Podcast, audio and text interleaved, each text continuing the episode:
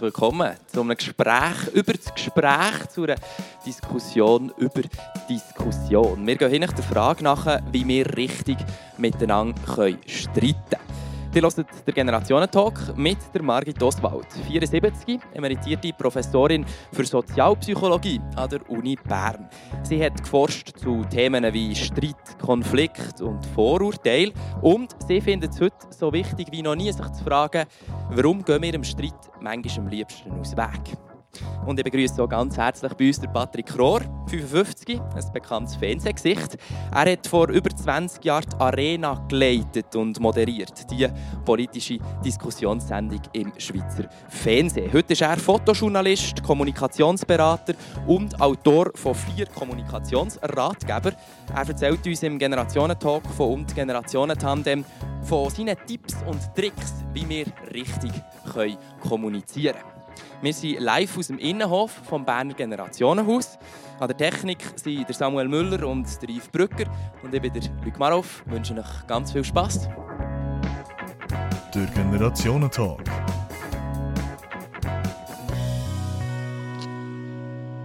Schon jetzt ein ganz grosses Merci. Seid ihr da? Patrick Rohr und Margit Oswald. Wann habt ihr zuletzt gestritten? Mit irgendjemandem? Könnt ihr das so sagen? Vorgestern am Abend. Was ist gegangen? ähm, Beziehungsknatsch. Ganz etwas Blödes. Also, jetzt, es ist nicht... Es war etwas ganz Banales. Gewesen. Ah, wegen, wegen, wegen ähm, ob man das Geschirr, wo man, wo man ähm, Grünabfall sammeln kann, ob man das jetzt mit Shampoo soll auswaschen oder nicht. Ich finde ja, mein Partner findet nein. Und das ist ein ewiger Streitpunkt. Also wirklich sehr banal, nach fünf Minuten war es vorbei. Okay, wie ist er ausgegangen? Ich habe verloren. Weil ich finde, man müsste es waschen jedes Mal, aber man muss wahrscheinlich nicht jedes Mal waschen. Okay. Frau Oswald? Ja, also mein Partner äh, geht dem Streit eher aus dem Weg. Ähm, mein letzter größerer Streit war in Halle äh, mit einem Verwandten von mir, der Impfgegner ist. Und äh, da haben wir zwei, drei Abende miteinander diskutiert, was also ähm, hart war, äh, ich hoffe, für ihn auch lehrreich, aber für mich auch lehrreich. Vielleicht kommen wir da später noch drauf zu sprechen. Kommen wir sicher noch auf genau solche mhm. Situationen ähm, darauf sprechen, wie man dann eben sollte reagieren Jetzt, Patrick, du hast etwa 2500 Interviews gemacht, hast du mir erzählt im Fernsehen. hast du eins, das dir besonders ist geblieben ich finde es bei 2500 wahnsinnig schwierig zu sagen, das ist das Interview gewesen. Ist es das mit dem Udo Jürgens gewesen, oder ist das mit der Mutter, die ihr Kind verloren hat kurz nach der Geburt? Es ist eine riesige, riesige Breite ähm, von Menschen, die ich da getroffen habe. Aber jetzt, wenn man so rein kommunikationstechnisch äh, zurückschaut, ist eines von den Interviews, wo mir geblieben ist in der Arena, das mit dem damaligen UBS-Chef ähm, Marcel Ospel, und zwar in der Woche nach dem Grounding vom Swissair. Das ist für mich eines der lehrreichsten Interviews überhaupt gewesen. Vielleicht ganz kurz zum, das ist ich weiß nicht, ob du das noch mitbekommen hast. Ähm, noch ein bisschen vor meiner Zeit. Es ist gar knapp vor deiner Zeit, gell? Äh, Swissair ist untergegangen 2001. Das war ähm, fatal für die Schweiz, ein kollektiver Schock. Und ähm, man hat damals gesagt, UBS sei die schuld, weil die UBS eine Viertelmilliarde, die sie jetzt überweisen nicht überwiesen hat oder zu spät überwiesen hat wo Swissair bereits am Boden war. Man hat dann probiert mit dem Marcel Ospel, der ist damals der Chef gewesen, äh, der zu erreichen, Interviews zu machen und er hat sich entschuldigen und es hat geheißen, er sei unterwegs auf New York und kann jetzt nicht Rede und Antwort stehen. Er hat mir brutal vorgeworfen, es hat Demonstrationen gegen die UBS und und und und ich habe einfach gefunden, am Freitag, die nächste Arena, am Dienstag ist Swiss heruntergegangen, am Freitag werde ich den Herr Rospel in der Sendung und dann muss er herstehen. Und er hat tatsächlich zugesagt, ist frisch zurückgekommen von New York an dem Nachmittag und ist am Abend in der Arena gewesen. Und es ist darum für mich ein unvergessliches Interview, weil alle gefunden haben, jetzt ist er hergestanden und er hat sich entschuldigt. Hat man gemeint. Ich habe das Interview nachher angeschaut. Er hat sich mit keinem Wort entschuldigt. Und es ist noch verrückt, wie man meinen kann, jemand hat etwas gemacht und es ist genau das Gegenteil der Fall. Wie, wie hat er es gemacht? Oder wie, wie hast du ihn in Erinnerung? Er hat es wahnsinnig gut gemacht. Er hat ähm, diverse Berater bei sich gehabt. Er hat äh, mit mir ähm, kurz vor ein Gespräch führen Und ich habe gefunden, ich sei wahnsinnig gut darauf vorbereitet. Ich hatte alle meine scharfen Fragen. Gehabt. Bin wahrscheinlich aber ein bisschen, das ist die meistgeschaute Arena während, während ganz langer Zeit gewesen, ähm, auch unter einem grossen Druck gewesen, dass ich nicht immer 100% genau hergelassen habe. Er hat sehr betroffen reingeschaut hat ähm, immer gesagt, Asche auf mein Haupt, Asche auf mein Haupt. Wir haben es nicht gut gemacht. Ich will mich wirklich auch entschuldigen und so einen Nebensatz für die Kommunikation, das ist nicht gut gelaufen. Und das ist mir entgangen, das ist den meisten Leuten entgangen. Die meisten haben das Gefühl, jetzt hat er sich entschuldigt. Er hat sich nur für die Kommunikation entschuldigt, aber nie für das, was die Leute erwartet haben, dass er sich würde entschuldigen würde.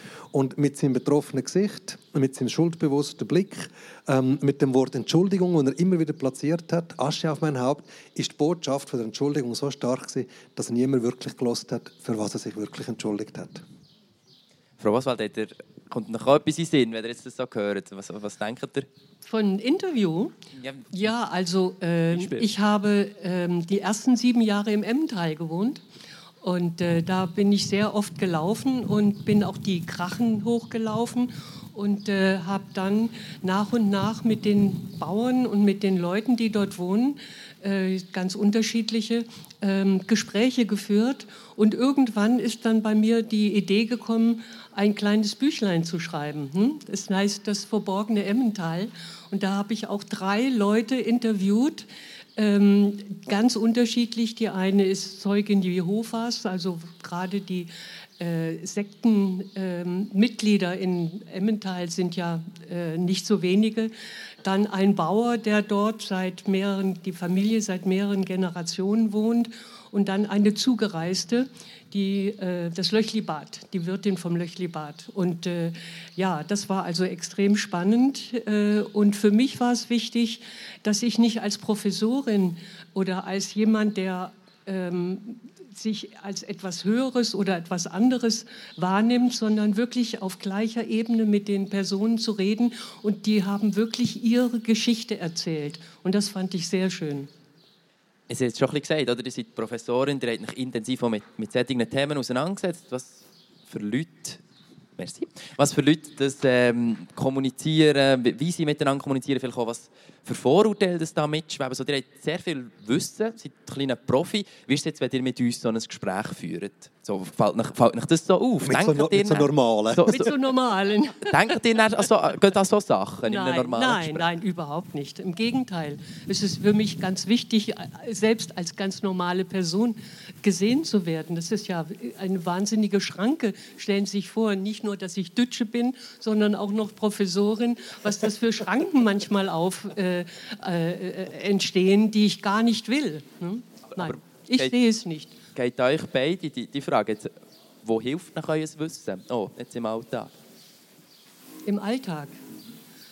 Ja, also ähm, ist das Mikrofon, ist das, ist das ich glaube, super? Alles gut. Okay, gut.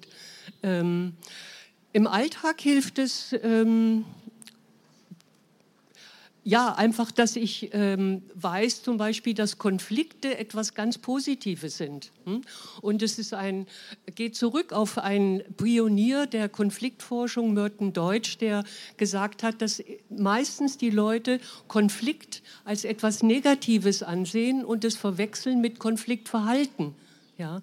Äh, Konflikt ist etwas, was der Motor der Entwicklung ist für unsere Entstehung der Persönlichkeit, ist Konflikt ganz entscheidend. Wir wissen, dass Konflikt wichtig ist, divergente Meinungen aufzunehmen für Kreativität. Ähm, äh, es ist für Gruppen wichtig, für den Gruppenzusammenhalt, äh, wenn es Konflikte gibt zwischen Gruppen. Also Konflikte sind lebensnotwendig äh, entscheidend ist eigentlich, wie wir damit umgehen. Hm? Äh, und äh, wenn wir uns angucken, das finde ich wirklich ganz interessant, dass es alle möglichen Art von Konfliktverhalten gibt, von physischer Aggression bis hin zu Zurückziehen, äh, Nachgeben, echten Problem lösen und so weiter, dass es, man das einteilen kann, dass die wirklich kategorisiert werden können in zwei Dimensionen. Und zwar Einmal, wie stark sind für mich wichtig meine eigenen Interessen? Und dann, wie stark sind die Interessen des anderen, der anderen Partei für mich wichtig? Und interessant ist, dass ein Problemlösen, ein integratives Problemlösen, also das, was wir als positiv empfinden beim Problem, wenn Konflikte gelöst werden, nicht nur heißt, dass man die Interessen des anderen wahrnimmt und ihnen äh, äh, äh, Bedeutung beimisst, sondern auch die eigenen Interessen vertritt. Ja? Denn sonst gibt man nach, sonst gibt man nach oder äh, zieht sich zurück. Du hast, du hast mir beim Vorsprechen ja. etwas Ähnliches schon erzählt, mhm. aber du hast wie gesagt, man muss immer auch so ein bisschen auf seine eigenen Interessen ja, hören. Ja. Wie, wie, hast, mhm. wie hast du das gemerkt oder was hat dich dazu bewogen? Du, du, hast vorher die Zahl von zweieinhalbtausend Interviews erwähnt, die ich gemacht habe im Fernsehen. Ich habe die Rechnung noch weiter gemacht. Ich bin zum Schluss gekommen, dass etwa 500 Interviews wirklich gut sind. Vielleicht 1000 okay und 1000 wahrscheinlich Mittelmaß bis, bis drunter. Und ich hatte dann einmal eine Anfrage gehabt, ähm, bevor ich selbstständig geworden bin als, als Kommunikationsberater, ob ich die Kurs geben, Interviewkurs am MATS, am Medienausbildungszentrum in Luzern für Journalistinnen und Journalisten angehende. Und das hat mich gezwungen, meine Interviews mal anzuschauen und zu analysieren und zu schauen, warum ist ein Interview ein gutes Interview oder ein schlechtes Interview. Und ich habe unglaublich viel gelernt vom Schauen, wie ich Interviews mache, weil ich es nie gelernt. Ich habe es einfach gemacht, intuitiv gemacht. Aber aus der Analyse habe ich viel mitnehmen und das hilft mir heute enorm viel. Ähm, ich habe jetzt, wenn ich ein Gespräch führe, ähm, habe ich gelernt, zum Beispiel dem Interview mit Marcel Ospel, dass ein Gespräch eben heisst, wirklich herhören. Das, was du vorher auch erwähnt hast, ein Konflikt kann etwas Fruchtbares sein, wenn ich bereit bin, zuzuhören und zu hören, was der andere Mensch mir wirklich erzählt. Aber häufig sind wir das gar nicht. Und bei den Interviews, die wirklich gut sind, habe ich eben gut hergelassen, auch wenn es kritische Interviews sind, habe die Person ernst genommen. Ich habe die Person als ganze Person probiert wahrzunehmen. Das hilft mir heute im täglichen Leben. Ähm, zum Beispiel dass, dass ein Gespräch nicht nur daraus besteht, zuzuhören, sondern vor allem auch daraus besteht, zuzuschauen. Also ich komme die Mehrheit von Informationen nicht nur über das Wort über, sondern über das, was eine Person halt rein nonverbal mitteilt. Und daraus habe ich gelernt, okay, ob ein Gespräch ein gutes Gespräch wird am Schluss, hängt nicht immer vom Gegenüber ab. Das kennen wir alle aus der Beziehung. Wir sagen noch gerne mal, mit dir kann man nie reden, du hörst nie zu, äh, du machst das, du machst das, du machst das. Das ist immer sehr einfach. Ich habe eine neue These entwickelt für mich und ich weiß nicht, ob Margit das stützt als Expertin. Ich behaupte, ob ein Gespräch ein gutes Gespräch wird, ob es ein Streit ein guter Streit wird, hängt zum grossen Teil von mir selber ab. Dort können wir ansetzen. Und zwar mit dem, was ich ausstrahle. Wenn ich dich ernst nehme, wenn ich dich anschaue, wenn ich zulasse, was du mir sagst, wirklich sagst, vielleicht nicht nur auf der verbalen Ebene, sondern auch nonverbal, wenn ich spüre, du regst dich auf, ich hole dich dort ab, dann schaffe ich es, ein Gespräch zu einem guten Gespräch zu machen. Aber es hängt von mir ab. Also es gibt keinen schlechten Gesprächspartner, es gibt nur schlechte Interviewer oder jetzt im übertreiten Gesprächsführerin, Gesprächsführer, was immer. Mhm. Ja, also ich denke beim Konflikt, ähm, äh, Oft geht es äh, Erbschaftsstreit oder Nachbarschaftsstreit. Also überall gibt es ja Streit. Äh, und äh, oft sieht es auf der ersten Moment sieht es aus, als ob es um Geld geht oder ob es um Materielles geht. Und wenn man dann aber ein bisschen näher sich herantastet an den Konflikt, merkt man, dass es ganz oft um Respekt geht. Ja? Dass es um mangelnden Respekt geht ähm, und äh, den anderen nicht ernst nehmen. Äh, das ist ein ganz entscheidender, ganz entscheidender Punkt.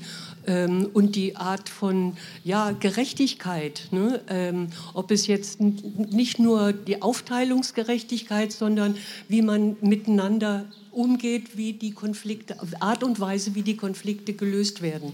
Ne? Ganz wichtig, ja. Ich gebe viel Kurs auch für Führungspersönlichkeiten, ja. die scheitern mit ihren Mitarbeitenden in einem Lohnverhandlungsgespräch, zum Beispiel in einem Kritikgespräch. Ähm, das ist irgendwie völlig in die Hose gegangen, jetzt ist ein Konflikt da. Und die sagen mir, warum? Ich habe dieser Person ja das und das gesagt und die Person hat das und das gesagt und das ist meine Antwort. Und dann sage ich, hat sie dann das wirklich gemeint, was sie gesagt hat? Hat sie nicht möglicherweise etwas ganz anderes gemeint? Das, was du jetzt sagst, das ja. ernst genommen werden, die, das, was ich über mich selber erzähle ohne das vielleicht explizit zu sagen. Hm. Das ist das, was ich am meisten gelernt habe. Ja. Ähm, ich kann dir sagen, eben, ich will ein Viertel vom Grundstück, aber vielleicht brauche ich gar kein Viertel. Aber ich will endlich mal geliebt werden als Kind im Erbschaftsstreit. Ja, zum Beispiel ja, das Gefühl habe, ich bin auch etwas wert, dann bin ich mit einem Zehntel zufrieden.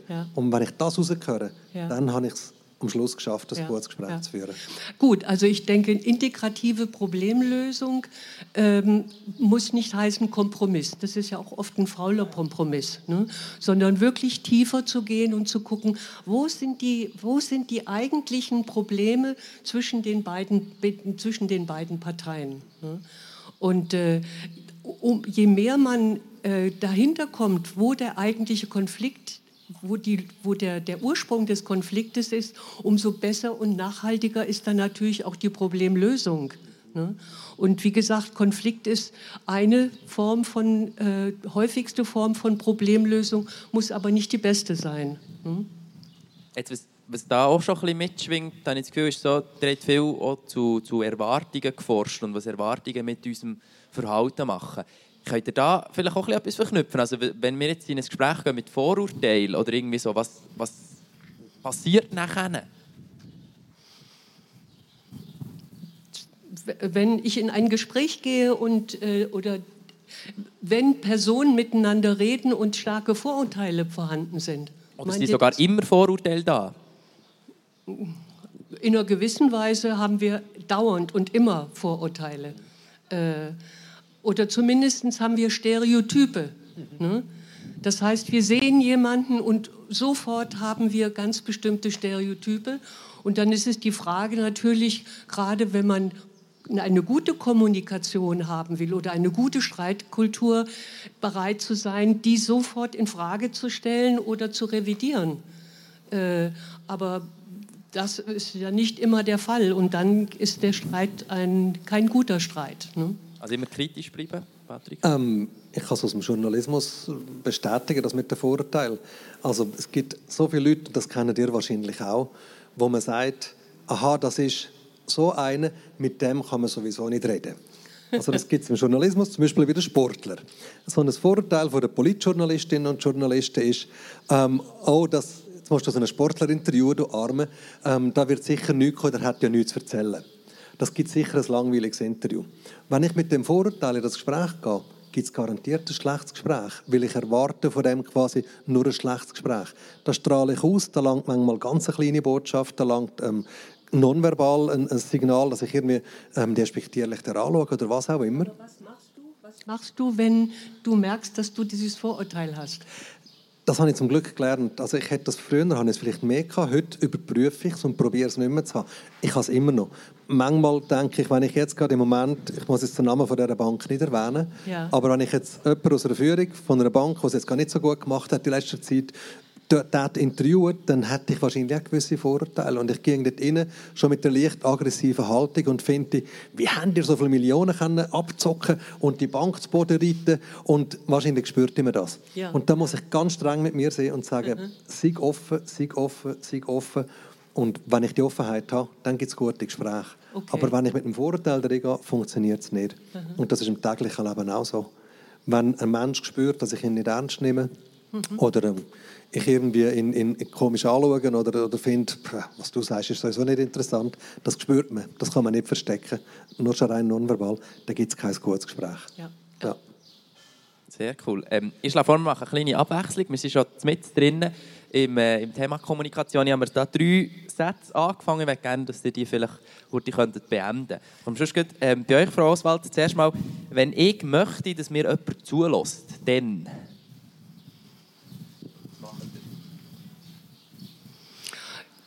Ja, das kommt auf die Situation drauf an. Ne? Ich weiß, dass zum Beispiel Bewegungen äh, enorm die Aufmerksamkeit auf mich löst, äh, auf mich lenkt und dann äh, würde ich vermutlich irgendwas Ungewöhnliches machen. Das wäre eine Möglichkeit. Äh, die andere ist, die Person anzulächeln. Äh, Patrick macht das hervorragend. er ist Profi. er ist auf mich zugekommen, hat mich angestrahlt. Äh, ist einfach eine tolle, äh, eine tolle Art und Weise, ähm, die Aufmerksamkeit ähm, auf sich zu lenken. Ähm, ja. Mhm. Mhm. Sehr spannend. Und wenn ich äh, merke, und wie, wie, gesagt, wir haben ganz schnell Vorurteile, wir können, wir können die versuchen zu korrigieren. Das, also das ist sozusagen heuristisch. Ne? Das sind so unbewusste Prozesse, die ablaufen. Ähm, und die können wir aber korrigieren. Und äh, wenn ich das merke, dann versuche ich das auch zu korrigieren und zum Beispiel, indem ich die Person anlächle, äh, genau angucke und meine Aufmerksamkeit auf sie richte. Hm? Das ist, äh, sind verschiedene Taktiken. Ja. Sehr, sehr interessant. Patrick? wenn du möchtest, dass dir jemand zulässt? Also ich kann das alles unterstreichen, jetzt einfach aus der praktischen Erfahrung. Ich habe mal noch etwas Interessantes gelesen. Ich habe mal gelesen, dass Steinzeitmenschen, also unsere Vor -Vor -Vor Vorfahren, ähm, mit offenen Händen und einem offenen Körper signalisiert haben, ich habe keine Angst vor dir. Also ich habe nicht Angst, dass du mir sogar einen Speer in die Brust reinrammst, aber schau, meine Hände sind leer. Mit dem signalisiere ich, ich habe nicht einen Stein in der Hand, wo ich dir sogar den Kopf rühre.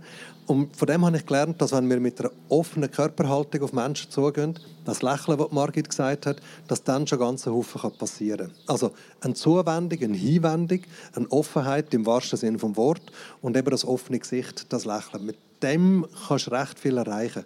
Wenn ich moderiere, und das Publikum nicht so nett ist wie das Publikum heute Abend und die Leute reden einfach, das gibt es manchmal, so ein Festzelt und so und alle sind fröhlich und wollen lieber tanzen, als irgendjemandem zuhören, dann gibt es etwas Wunderbares, Schweigen.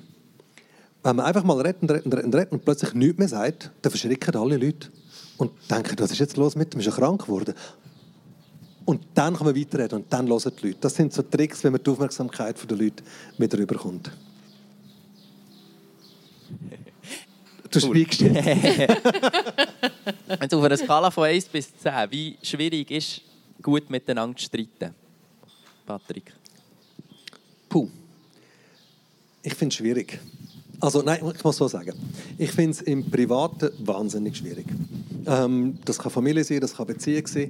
Dort spielen so viele Emotionen rein, wo wir glaube nicht immer ganz unter Kontrolle haben und auch Haufen Geschichten, alte Geschichten möglicherweise, Verletzungen, was immer man da mitträgt. Ich finde es inzwischen recht einfach, auch mit Kunden zum Teil, zu streiten. Ich finde es als Journalist, wenn ich Interview mache, cool zu streiten, das heißt eben kritisch Interview zu führen. Das finde ich recht lässig, wenn man respektiert, dass man auf der Sachebene bleibt, also über das Thema streitet und nicht Personen angreift. In dem Moment, wo ich dir sage, schau dich mal an, du mit deinen Argumenten, wer bist du schon oder was auch immer, dann geht es nicht mehr, dann ist der Streit futsch. Aber wenn wir auf der Sachebene bleiben, finde ich es grossartig, miteinander zu streiten. Also von 1 bis 10? Was? Ähm, Im Privaten finde ich es sehr schwierig. Also dort würde ich sagen, ein 8 bis 9 und im Professionellen finde ich so 2 bis 3. Okay. Frau Oswald? Ja, also ähm, wir haben früher, also als ich studiert habe, da kommt ein bisschen die Generationenproblematik äh, rein, äh, da haben wir ähm, von morgens bis abends während des Studiums haben wir gestritten. Das war aber wirklich die Sachebene. Ja, wir haben wirklich gestritten äh, über Inhalte und äh, wir haben das auch wirklich ähm, praktiziert. Manche Studierenden haben das nicht verstanden, dass wir das sogar auch am Wochenende fortgesetzt haben. Aber das war wirklich lustvoll. Aber äh, ich denke, das hängt ja von so vielen Dingen ab, äh, ob ein Streit, also der Streit selber ist ja positiv, aber die Angst vor, dem, vor der Reaktion des anderen, dass er aggressiv reagiert oder dass er mich kleinredet, ähm, also diese Sorgen, äh, die sind ja bei allen von uns vorhanden. Ne? Dass also im Konflikt mit dem Nachbarn beispielsweise, ne? dass er oder sie nicht auf eine integrative, produktive Art und Weise mit mir streitet, sondern auf eine unangenehme Art und Weise. Und davor haben wir Angst, dem gehen wir aus dem Weg. Ne? Und von daher denke ich, ähm, äh, so ein Nachbarschaftsstreit finde ich was ganz Interessantes. Ähm, äh, da zu streiten würde ich acht sagen. Äh, Im Privaten, das habe ich eben schon gesagt, mein Partner geht dem Streit eher aus dem Weg, was ich schade finde. Ich würde lieber öfter streiten. also ich bin eigentlich eher eine streitlustige Person, aber es kommt auf die Bedingungen an. Wenn die andere Person bereit ist, an einer Lösung mitzuarbeiten, dann finde ich das super. Ne? Okay. Sehr cool. Ihr habt jetzt schon angesprochen, ihr hört den Generationentalk. Es geht rund um das Thema Streit und wir haben jetzt schon ganz viel über das Streiten geredet. Und jetzt ist noch die Frage, ja, was passiert wenn wir nicht streiten? Ähm, mal eine kleine fiese Frage, Patrick. Wenn du jetzt heute die Arena moderierst, meinst du, es wäre noch genau gleich cool? Willst du mir mit dem sagen, früher sei es einfacher gewesen? Ist, man könnte es jetzt so interpretieren, aber ja. also, ich möchte auf das raus. Hast du das Gefühl, es ist ja. heute schwieriger zu diskutieren? Ja, Ähm, Jetzt reden wir von der politischen Diskussion, von der politischen Debatte, dem politischen Streit. Und der hat sich wirklich verändert in der Schweiz, finde ich. Ähm, und er hat sich eigentlich angefangen zu verändern in dem Jahr, als ich die Arena übernommen habe. Das war im Jahr 1999. Das war das erste Jahr, wo die SVP ähm, eine, eine grosse Mehrheit bekommen wirklich eine starke Partei geworden ist, gegen die 30 Prozent, also fast ein Drittel der Bevölkerung, die die SVP gewählt hat. Das war ein Erdrutschsieg damals im 1999. Das hat Polit Debattenkultur in der Schweiz tatsächlich verändert. Mich dunkt vorher ist man mehr auf der Sachebene gewesen. Und der Stil der Zürcher SVP, der damals so dominierend worden ist, der hat das Klima vergiftet auch ein Stück weit. Ähm, das war für mich auch der Grund, warum ich, als ich die Arena übernommen habe, nach einem halben Jahr unwohl war mit der alten Anlage, die die Arena hatte. Da hatte früher zwei Pult. Gehabt. Immer eine Links- und eine Rechtsposition. Und ich habe gemerkt, dort nach dem 99 es ist nicht mehr so einfach, einfach die zwei Positionen jedes Mal abwechslungsreich zu setzen. Man ist immer gelandet bei SP und SVP. Und mich hat das gelangt, weil man hat dann nur noch Pol bedient, äh, mich hat das gelangweilt, sorry, weil man nur noch Pol bedient hat und nicht mehr wirklich eine Diskussion können stattfinden lassen. Ein Streit braucht einmal Zuhören, eine Phase vom Zuhören, da kann man immer voneinander los, aber man muss auch Zuhören. Und darum habe ich dann die beiden Pult abgeschafft und habe Ring quasi aufgemacht und habe sechs Positionen eingeführt in der Arena. Jetzt, Jetzt ist es wieder, wieder, bei vier Positionen, genau, im, im Hauptteil und hinten dann so Nebenpositionen. Mir ist einfach wichtig, um zu zeigen, man kann streiten und zwar mit allen Schattierungen. Und für mich ist das lebiger und, und, und, und schöner gewesen, weil ich gefunden habe, nur das links, rechts und ja, nein, ähm, schwarz-weiß, das, das gefällt mir nicht. Und ich glaube, wenn ich jetzt schaue, was heute passiert, es ist nur mal eine Spur schwieriger geworden, vermutlich, wenn ich gerade ein aktuelles Beispiel darf was, was letzte Woche passiert ist in Stefan, wo der Gender-Tag durchgeführt werden dass ein gewählter Nationalrat auf Lehrpersonen, auf Schulleitungen namentlich losgeht, Sachen dort publizieren, Leute dort aufrufen, dass man die dort absetzen, dass man gegen die Leute dort hetzen. Das finde ich ist eine Streitkultur, die mir weh macht, die ich nicht schön finde, die ich schlimm finde. Ich finde, das hat mit, mit Hetze zu tun, mit Aufhetzen. Das ist etwas, was mir überhaupt nicht gefällt. Und ich glaube, so gesehen gebe ich dir recht, es wäre wahrscheinlich heute schwieriger. Ich hätte unglaublich Mühe, wenn ich so einen Nationalrat, der Nationalrat bei mir in der Sendung hätte. Ich habe keinen Respekt vor so Menschen und man würde es wahrscheinlich spüren. Aber wie hast du das Gefühl, was ist jetzt die Aufgabe von den Medien? Ich finde das eine sehr spannende Frage. Jetzt, man muss das ja irgendwie aufarbeiten. Ich glaube, der Club-Sendung jetzt darüber gemacht. Ähm, wie, wie muss man jetzt das aufarbeiten? Also, muss man diesen Leuten in dem Sinn so stigmatisieren, sie gar nicht einladen in eine Sendung? Oder muss man eine Plattform eben gleich geben? Das ist jetzt eine ganz komplexe Frage, die du stellst. Und ich finde, das ist eine der grossen Probleme, die wir haben mit der, mit der Entwicklung der Medien, halt auch mit der gewaltigen Geschwindigkeit und der Aufmerksamkeitsökonomie, wie sie heute funktioniert. Ich weiß nicht, wie viele Mal ich heute schon Nachrichten gecheckt habe. Und ich sehe es bei mir selber, ich mache all die Nachrichten-Apps auf, die ich habe. Und wenn dort nichts passiert, dann gehe ich nicht mehr auf die App das heißt, sie haben einen Leser weniger. Das heißt, sie können weniger Werbung verkaufen. Zum Werbung verkaufen braucht es permanente Aufmerksamkeit. Was macht man, um die Aufmerksamkeit zu holen? Man dort eben genauso eine Plattform geben. Man weiß, alle regen sich auf, da gibt es eine Diskussion. Das kann man mehrere Tage bewirtschaften. Darum bringt man so Themen. Ich verstehe den Reflex, aber ich finde es auch wahnsinnig problematisch, dass man eben genau diesen Leuten auch die Plattform gibt. Ich habe die Lösung noch nicht. Die Aufarbeitung finde ich wichtig, Diskussion nachher, aber ob man jedem Entschuldigung, ich muss ein anständiges Wort suchen, jedem, ähm, was halt die ja. Person sagt mhm. und macht, wenn man dann immer gerade dem die Plattform muss geben. Ich bin nicht sicher und ich, ich würde, wenn ich jetzt in einer Verantwortung wäre, bei so einem Medium einfach sagen, totschweigen, das sage ich. Nicht dem noch die Plattform geben und, und, und die Hetze noch verstärken durch das. Ja. Frau Oswald, was sagt ihr dazu? Ja, also gerade dieser Fall, den fand ich ja auch ganz spannend. Und in, in Zürich gibt es einen, andere äh, einen anderen Fall.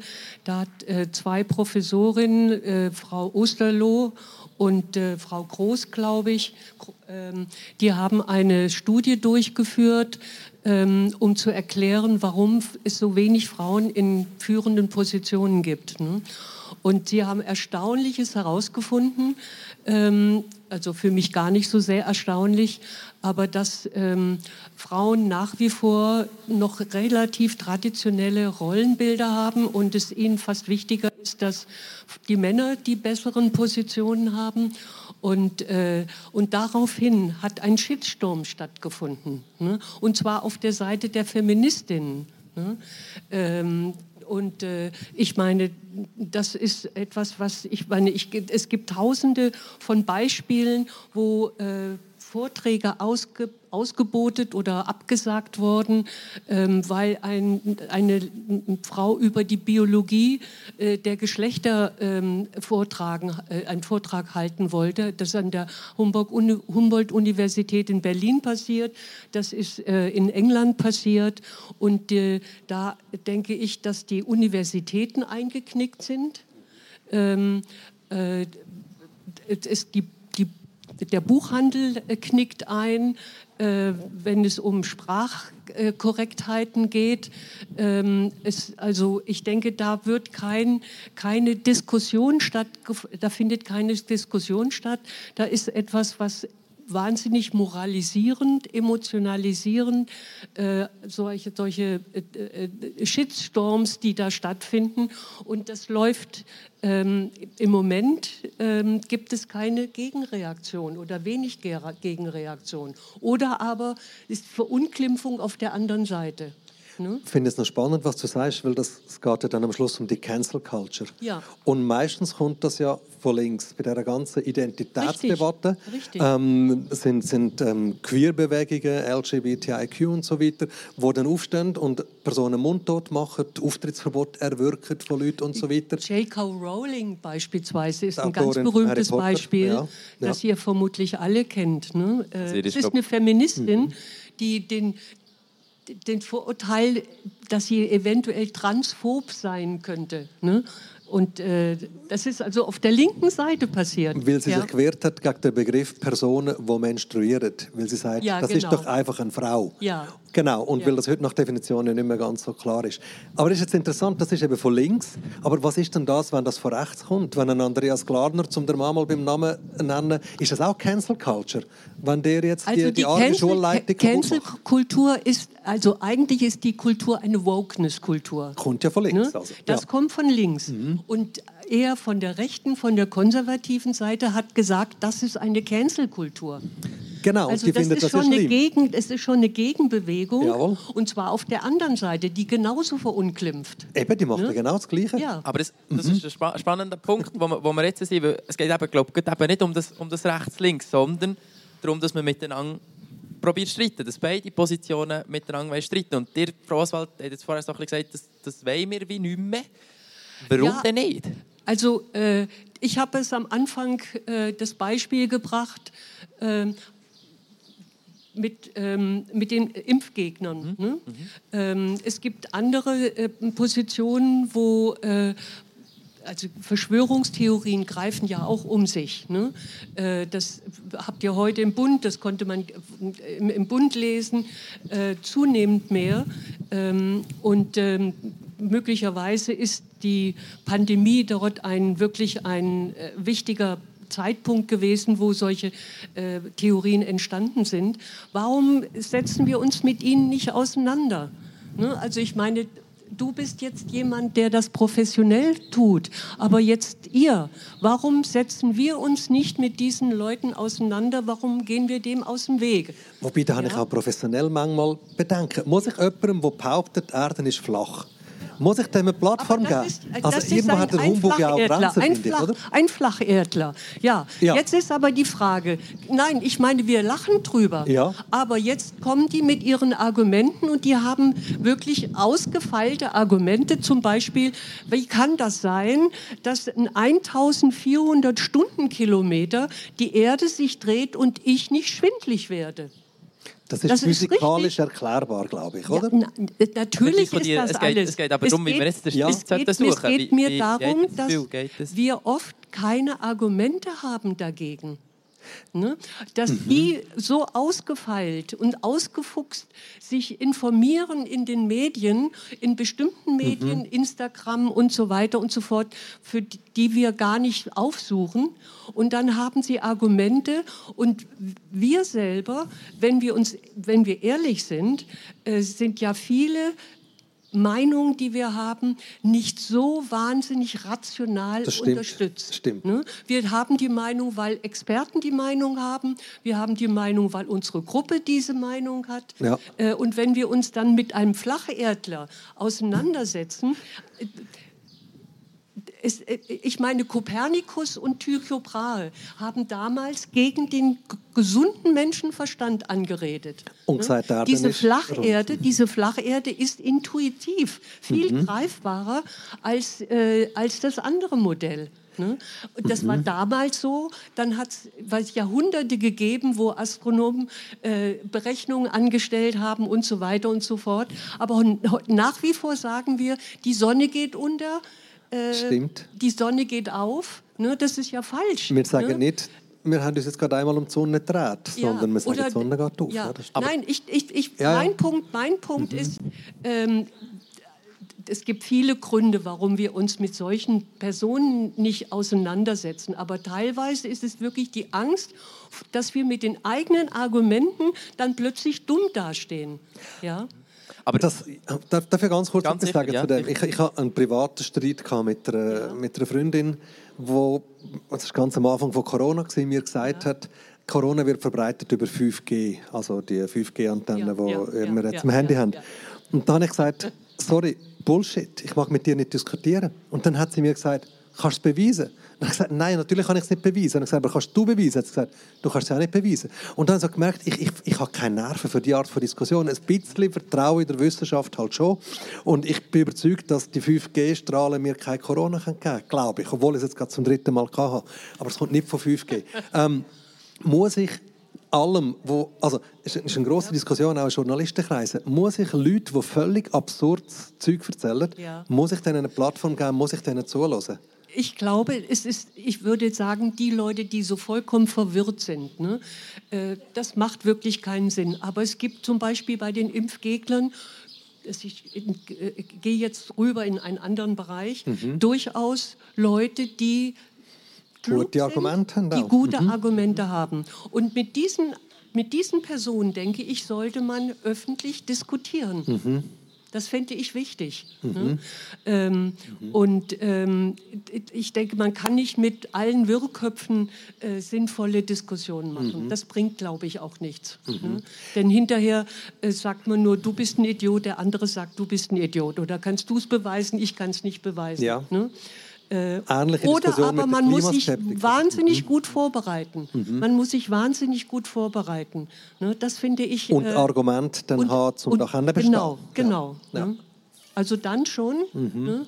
aber eher mit äh, Leuten, die doch das eine oder andere Argument für sich haben. Ne? Was mache ich, wenn das Ganze auch eine politische Inszenierung ist? Ich finde das eben noch schwierig. Jetzt gerade zum Beispiel Thema Mhm. Ja, Klima. ja. Ich habe jetzt gerade ähm, übermorgen ähm, und überübermorgen führe ich zwei Podien, wo ich in der Position vom Lüg darf sein und darf moderieren. Und da spielt das Klima unter, unter anderem drin. Ja. Jetzt behauptet heute wenig Leute, zumindest auf Podien, noch, dass es keinen Klimawandel gibt. Aber es läuft ja viel raffinierter. Die Leute sagen, Klimawandel gibt es sicher, aber Klimawandel hat es schon immer gegeben. Schaut mal früher, der Hannibal ist mit den Elefanten über die Alpen. nicht menschgemacht, Genau. ja. Und dann kann man sagen, ja, aber jetzt ist es halt Mensch verursacht. Dann sagen sie, ja, früher war es Natur verursacht. gewesen. Wo ist denn das Problem? Also es ist dann so schwierig, dann irgendwo ähm, die Leute halt eben gleich zu Wort kommen, ernst zu nehmen und nicht zu desavouieren und, und eine Diskussion anzufangen. Auch wenn man weiss, wissenschaftlich ist es anders. Darf ich kurz ich find, Ja. zwischengreifen? Weil ich finde, jetzt sind wir so ein bisschen bei einem Punkt, wo ich so ein bisschen, wir sind gleich fertig mit dem Talk. Gibt es so ein ist mega spannend, gibt es so ein eine Streitkultur? Jetzt du gesagt schon, man muss sich informieren, man muss mit Argumenten können überzeugen. Gibt es noch mehr so Punkte? Was, was zeichnet eine gute Debattenkultur aus? Ja, also ich weiß gar nicht, ob die interessiert sind äh, an der Diskussion. Ne? Äh, ob das jetzt Reichsbürger sind oder äh, also Q- QAnon-Anhänger. Ich weiß nicht, ob das allgemein bekannt ist, äh, von Bennen und mit unterstützt, die von dem Deep State reden. Ja, Verschwörungstheorien. ne? Also, Grob, dass es ja. da einfach äh, dann ich weiß nicht, ob die diskutieren wollen, aber ich fände es wichtig, solche, die bereit sind zu diskutieren, mit ihnen äh, öffentlich zu diskutieren. Und auf was hm? muss man dann achten? Ja, also ich denke, wichtig ist natürlich, dass man nicht irgendwann am Ende selber dumm dasteht. Ne? Äh, also die, und, und das denke ich ist für den normalen Verbraucher sozusagen das Problem, ne? dass man dem eher aus dem Wege geht. Ne? Weil man sich dem gar nicht aussetzen möchte. Aber du, denke ich, äh, du könntest das. Und auch mir könnte man vielleicht ja. so etwas äh, äh, aber das ist mega schwierig. Wenn dann ja? kommt wieder die Frage, gibt man diesen Leuten eine Plattform? Also, ja. ich, ich, glaube, du hast vorher gefragt, was ist gute Streitkultur? Ich glaube, die Streitkultur ist dann gut, wenn ich bereit bin, das Gegenüber auch ernst zu nehmen. Ja. Und mein Problem, meine Limitierung ist tatsächlich, dass ich manchmal in der aktuellen oder in den Debatten, die wir im Moment führen, das Gegenüber nicht immer 100% ernst nehmen So gerne ich das würde machen. Ja. Und ich glaube, ich kann es dann machen, wenn ich das Gefühl habe, die Person erzählt das aus reiner Überzeugung. Mhm. Wenn die Person das nur macht, weil es eine raffinierte rhetorische ähm, Strategie ist, um, um das Gegenüber lächerlich zu machen oder ähm, zum einem eigentlichen Kern ausweichen, dann habe ich ein Problem. Weil dann fühle ich mich nicht ernst genommen. Und das merke ich im Moment in der politischen Debatte häufig. Ist, ist, es ist einfach ein Ablenkungsmanöver. Ja. Das ist sehr durchdacht. Die, die, die Argumente sind rhetorisch extrem durchgedacht. Das sind Strategien, die da dahinter stecken. Dort fühle ich mich dann nicht ernst genommen, wenn ich probiere, so eine, eine Diskussion zu führen. Ja. Aber ich glaube, wenn eine Person aus einer tiefen Überzeugung etwas sagt. Wie du vorher gesagt hast, jemand, der gegen das Impfen ist. Ich habe gerade heute mit einer Ärztin geredet, die gesagt hat, Corona-Impfung ist für mich nie in Frage gekommen. Und sie ist sehr, eine gute ja. Ärztin, sehr vernünftig. Ja. Und ich bin bereit, ihr zuzuhören, weil ich das Gefühl hatte, das ist eine tiefe innere Überzeugung. Und dann bin ich bereit zum Hören und auch zu mir Recht geben, auch wenn ich eine andere Haltung habe. Ich glaube, das ist für mich der Punkt. Ja, ja. Ich habe noch ja. eine kleine Frage zum Schluss. Tut so ein bisschen Feld ein bisschen, ähm, erweitern. Und zwar, ich könnte irgendjemand ich, sagen, Sie das aber ich also, denke, erzähl, noch ein, ein kleiner Punkt, wir haben nicht mehr mega viel Zeit. Ja? ja, nein, nur ganz kurz. Äh, das sind ja eher so diese Verschwörungstheorien, die im, im, im Gange sind. Der andere Punkt ist diese Cancel-Kultur. Ja. Ne? Das ist etwas, denke ich, wo äh, langfristig eine De-Anonymisierung äh, der Medien, äh, der, dieses, dieser, äh, äh, der Medienkultur stattfinden muss. Was dass, genau? Naja, dass man nicht einfach allen möglichen Shit an andere, über andere Personen äh, sagen kann, ohne dass man seinen eigenen Namen äh, zu, äh, angibt. Ne? Also diese Anonymität, die da ist und diese Shitstorms, die da losbrennen und Leute ihre Ehre nehmen, ihre Würde nehmen. Hm? Also Frauen sind von der Universität genervt äh, gegangen, weil sie das nicht ausgehalten haben. Das ist eine andere Situation. Ne? Ich weiß nicht, wie man dem beikommen kann. Da kann man jetzt nicht einen Moderator hinsetzen oder so etwas. Und das gibt es, müsste es andere politische Wege geben. Hass im Netz übrigens das Thema vom und Podium natürlich, und natürlich also eine, Uni und eine Universitätsleitung oder ein Buchverlage. Ich denke, das wird möglicherweise äh, sich wieder verändern. Das ist jetzt so der Peak äh, dieser äh, Wokeness oder sogenannten Cancel-Kultur, dass sich dann die Universitäten eben nicht mehr bereit erklären, einfach die Vorträge abzusagen und so etwas. Ne? Dass sie Rückgrat, äh, äh, viel mehr Rückgrat äh, zeigen. Ne? Das, denke ich, wird sich ändern in der nächsten Zeit. Super. Aber noch eine kleine Frage, die ich mir vorbereitet habe. Ihr könnt auslesen, fiktiv oder ob es jemand real ist. Mit wem wettet ihr unbedingt mal ein Gespräch führen, ein bisschen pläudern, das ihr aber noch nicht hätte machen können, Frau Oswald? Ja, also äh, ich würde jetzt nicht gerade sagen, dass Herr Köppel auf meiner ersten, auf meiner ersten Priorität ist, aber interessant fände ich das schon, mich dem auszusetzen. Äh, äh, aber dann müsste ich wirklich mich gut vorbereiten. Ne? Also der Roger Köppel, sagt ihr, was sagt der Patrick Rohr? Ich habe häufig die Ehre gehabt. Man muss sich wirklich sehr gut vorbereiten. Ja, ja. Und dann kann es lustvoll sein. Im Moment hätte ich jetzt allerdings wieder ein Problem, weil ich finde, die Rechtfertigung von, von diesen Geschichten aus Moskau finde ich persönlich recht schwierig. Aber das ist eine andere Geschichte. Ähm, das habe ich jetzt nur gemacht, um mehr Zeit zu zum Überlegen, mit dem ich das Gespräch führen ähm, es gab, es gab viele Menschen. Ich hätte wahnsinnig gerne Queen selig, hätte ich wahnsinnig gerne mal interviewt gehabt, weil ich finde, was Queen ah. von England, ja, ah. Queen Elizabeth. Mhm. Ähm, ich finde die, die Frau. Jetzige, die jetzige. Also nein, die, die, die, ja. die, die verstorbene. Die hätte ich wahnsinnig gerne mal interviewt gehabt. Ich hätte Tina Turner wahnsinnig gerne wirklich mal interviewt gehabt. Das war ein Lebenstraum von mir. Oh Mir sterben ja. ein bisschen meine ja. Wunschinterviewpartnerinnen weg, merke ich. Ähm, dann habe ich noch jemanden, den ich sehr, sehr gerne würde interviewen aber vielleicht nicht einmal öffentlich, sondern privat, weil öffentlich ist, ist wahnsinnig viel Show dabei. Der Barack Obama würde mich unglaublich interessieren. Das wäre ein Mensch, von ich glaube, ganz viel lernen von ihm. Super.